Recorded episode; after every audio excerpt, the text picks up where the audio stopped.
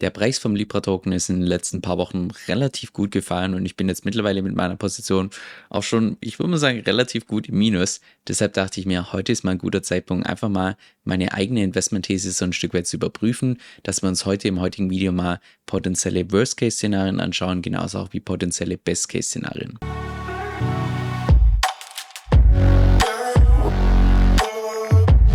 Ganz kurz für diejenigen, die vielleicht Libra Finance noch nicht kennen. Libra Finance ist ein Borrowing-Protokoll für Ethereum und was dieses Protokoll so besonders macht, ist hier dieser Stablecoin, der interest-bearing ist, was im Wesentlichen bedeutet, dass du auf diesen Stablecoin ungefähr 7% Zinsen bekommst. Ich habe auch schon zu Libra verschiedene andere Videos gemacht, die ich dir unten in der Beschreibung verlinkt habe, weil für das heutige Video ist so ein bisschen Vorwissen notwendig, weil wir heute ein bisschen mehr ins Detail reingehen. Jetzt, wenn wir uns mal hier das Chart von diesem Libra-Token gemeinsam anschauen, dann stellen wir fest, dass ja ziemlich genau zu dem Zeitpunkt, wo ich persönlich eingestiegen bin oder seither vor ungefähr einem Monat, dass seither überwiegend der Preis hier gefallen ist. Und wenn ich sowas sehe und einfach selbst investiert bin, die erste Frage, die ich mir da stelle, naja, hat sich irgendwas an den Fakten geändert oder vielleicht auch meine Meinung bezüglich diesem Protokoll? Und da würde ich eigentlich eher sagen, nicht wirklich. Weil wenn wir uns mal beispielsweise den Use Case von Libra Finance gemeinsam anschauen, dieser Interest-Bearing Stablecoin, da gehe ich nach wie vor davon aus, dass es ein relativ starker Use Case ist, der insbesondere beispielsweise für Leute mit ein bisschen mehr Kapital oder auch beispielsweise die ganzen DeFi-Protokolle unglaublich interessant ist. Und auch gleichzeitig, was die Tokenomics angehen von diesem Libra-Token, auch da denke ich, dass sie jetzt schon relativ raffiniert aufgebaut aufgebaut sind und vor allem noch mit der Version V2 noch raffinierter werden.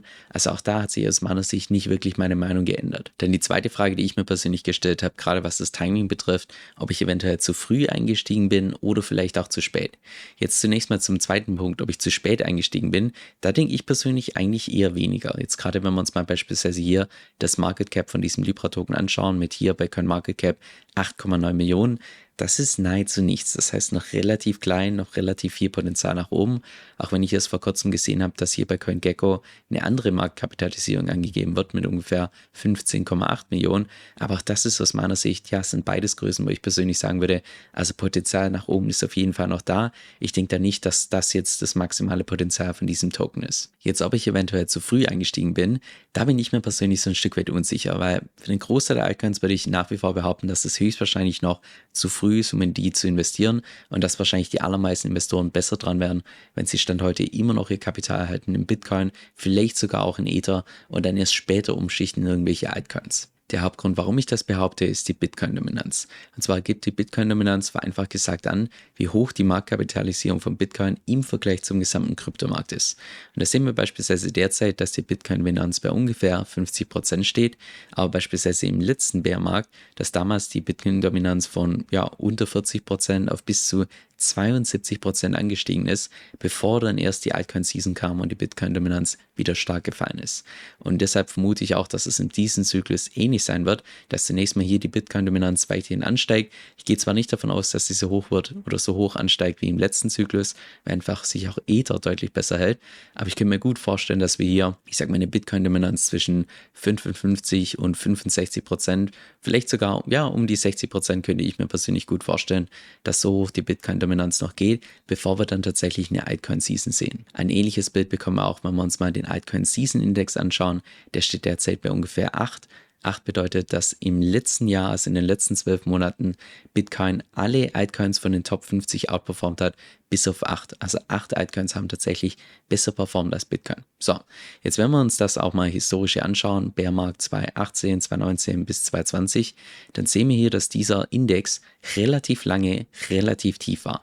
Und mittlerweile haben wir erst zum allerersten Mal so diesen, ich sag mal, Tiefpunkt hier erreicht, der vergleichbar ist mit dem letzten Zyklus. Von daher gehe auch ich persönlich nach wie vor davon aus, dass wir hier noch eine gute Zeit hier seitwärts gehen, also wo einfach Bitcoin den Großteil der Altcoins outperformt, bevor dann wieder das hier passiert, dass tatsächlich die Altcoins Bitcoin outperformen. Jetzt, wenn man das hört, könnte man sich fragen, aber warum habe ich denn überhaupt in Libra investiert, wenn ich nach wie vor davon ausgehe, dass es für den Großteil der Altcoins noch zu früh ist? Und zwar ist der Hauptgrund bei Libra der, dass Ende August die Version V2 launcht. Und jeder, der meine Videos dazu schon gesehen hat, ich habe zwei verschiedene Videos zur Version V2 gemacht. Einmal was das Protokoll betrifft und andererseits auch was die Tokenomics angeht. Der weiß, dass aus meiner Sicht die Version V2 nochmal deutlich bullischer ist, gerade was die ganzen Tokenomics von diesem Libra-Token angeht. Und deshalb gehe ich persönlich davon aus, aber das ist nur meine subjektive Einschätzung, die kann komplett falsch sein. Deshalb gehe ich persönlich davon aus, dass der Großteil von diesen Features von Version V2 Stand heute noch nicht eingepreist ist. Und sollte das tatsächlich der Fall sein, dann könnte ich mir gut vorstellen, dass nach diesem Launch von V2 auch der Tokenpreis entsprechend nach oben geht. Dann lass uns jetzt mal den potenziellen Best Case anschauen, bevor wir uns gleich den potenziellen Worst Case anschauen. Der Best Case wäre aus meiner Sicht der, dass sich Libra Finance ähnlich entwickelt wie Terra, nur natürlich nicht diese Party hinten, weil was bei Terra damals so unglaublich viel Kapital in den Markt gebracht hat, war einfach die Tatsache, dass du damals auf diesen Stablecoin, auf den USD, 20% Rendite bekommen hast. Und du siehst auch hier am Peak, dass wir hier ein Total Value gelockt hatten von über 20 Milliarden damals in Terra. Also eine unglaubliche Summe, die da in einer relativ schnellen Zeit in dieses ganze Ökosystem geflossen ist. Jetzt, dass sich Libra 1 zu 1 so entwickelt, kann ich mir nicht vorstellen, schon allein aufgrund der Tatsache, dass Libra Finance nur in Anführungszeichen, dass man da auf den Stablecoin ungefähr 7% bekommt und keine 20%, aber 7% ist im Vergleich zu anderen Protokollen immer noch weit überdurchschnittlich. Libra Finance hat zudem den Vorteil, dass es hier auf das mit Abstand größte DeFi-Protokoll aufbaut, auf Lido. Und selbst Lido hat aus meiner Sicht noch ziemlich viel Luft nach oben, was die Anzahl der gestakten Ether angeht. Von daher könnte ich mir gut vorstellen, dass, ja, wenn sich Lido weiterhin so entwickelt wie derzeit, dass dann auch einfach Libra Finance davon profitiert und eventuell im nächsten Zyklus im Best Case unter die größten DeFi-Protokolle entsprechend fällt. Und sollte sich das tatsächlich so entwickeln, dann könnte ich mir auch gut vorstellen, dass der Libra-Token eine ähnliche Marktkapitalisierung bekommt wie beispielsweise der Maker-Token oder der Aave-Token, die derzeit bei ungefähr eine Milliarde stehen. Und das sind jetzt nur mit den heutigen Preisen. Ich meine, im nächsten Bullrun kommt natürlich noch massiv viel mehr Geld rein. Aber wenn wir nur mit den heutigen Preisen rechnen, dass wir davon ausgehen, Best-Case-Szenario für den Libra-Token ungefähr Marktkapitalisierung von einer Milliarde, dann würde das bedeuten von der heutigen Marktkapitalisierung, dass das ungefähr eine Ver63-fachung ist, beziehungsweise ver ja, 115-fachung ist, je nachdem, welche Marktkapitalisierung korrekt ist, ob bei CoinGecko oder entsprechend CoinMarketCap. Dann lass uns jetzt mal gemeinsam den potenziellen Worst Case anschauen. Und da würde ich sagen, also der offensichtliche Worst Case ist logischerweise der, dass es auf einen Totalverlust hinausläuft, weil alles im Kryptomarkt hat Risiken und dementsprechend ist jede Chain nie zu 100% sicher, sodass es theoretisch sein könnte, dass irgendein Hacker dieses Protokoll oder auch irgendeine Blockchain entsprechend exploitet. Jetzt gerade dadurch, dass bei Libra Ende August noch diese Version V2 launch, geht das Ganze natürlich auch mit einem erhöhten Smart Contract Risk einher und auch wenn das Ganze hier schon dreifach geauditet wurde, das ist trotzdem keine Garantie dafür, dass da tatsächlich nichts schief laufen kann. Deshalb jetzt vielleicht mal noch ein zweites Worst-Case-Szenario, wenn du so möchtest, ein realistischeres Worst-Case-Szenario. Und da war im Prinzip meine Überlegung die, dass ich mir überlegt habe, naja, wenn du dir mal die ganzen Tokenomics von diesem Libra-Token Stand heute anschaust, dann sind die eigentlich so aufgebaut, dass sie nur dann richtig gut funktionieren, wenn tatsächlich dieser Use Case vom Protokoll genutzt wird. Und der primäre Use Case vom Protokoll ist, wie gesagt, dieses Stablecoin, wo du ungefähr 7% Zinsen drauf bekommst. Deshalb habe ich mir überlegt, okay, was müsste passieren, dass dieses Stablecoin irgendwie nicht mehr attraktiv wird?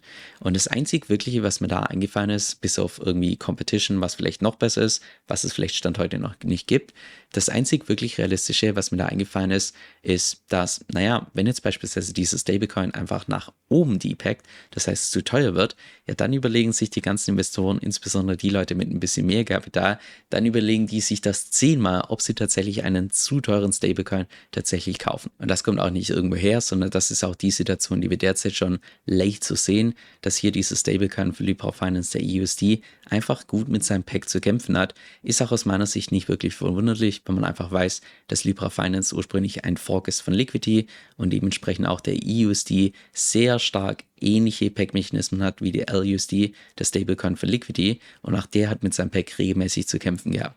Und das ist auch einfach per Design so, weil es hier bei diesem Stablecoin so ist, dass du bei, also kurz unter einem Dollar hast du direkt einen Hardpack-Mechanismus, was bedeutet, dass Arbitrageure das instant ausarbitragieren können und den Preis wieder nach oben zu bekommen. Aber nach oben hin folgen zunächst mal ein paar Softpack-Mechanismen, bevor dann erst weiter oben der Hardpack-Mechanismus kommt. Das heißt, Softpack-Mechanismus bedeutet vereinfacht gesagt, dass du hier nur einmal einmalige finanzielle Anreize hast, aber du kannst es nicht in endlos Schleife die ganze Zeit ausarbitragieren und den Preis wieder zu drücken. Das kannst du erst bei einem Hardpack-Mechanismus, aber der kommt bei Libra Finance oder bei diesem Stablecoin erst viel weiter oben. Von daher gibt es da einfach per Design ein bisschen Luft nach oben und deshalb kann auch der Stablecoin im Safe-Lauf theoretisch auch über einen längeren Zeitraum mal ein bisschen zu teuer sein. Das ist ja auch im Übrigen eines der Hauptziele von der Version V2, dass dieser Stablecoin noch stabiler wird, indem hier zwei verschiedene neue Mechanismen dazu kommen. Zum einen dieser Premium Suppression Mechanism, zum anderen hier dieser Stability Fund. Aber ob die tatsächlich ausreichen, um diesen Stablecoin wieder nach unten zu bringen, auf einen Dollar, wo er möglichst attraktiv ist für viele Leute, We'll see. Keiner hat eine Glaskugel, aber ich bin gespannt, ob es tatsächlich so kommt. Denn jetzt noch weitere Risiken, bevor wir dann zu meinem persönlichen Fazit kommen. Und zwar, was ich mir persönlich überlegt habe, ist, vielleicht ist es auch gerade bei den ganzen Wahlen und bei den ganzen, ich sag mal, DeFi-Treasuries so, dass die einen ziemlichen Fokus auf das Thema Risikomanagement legen.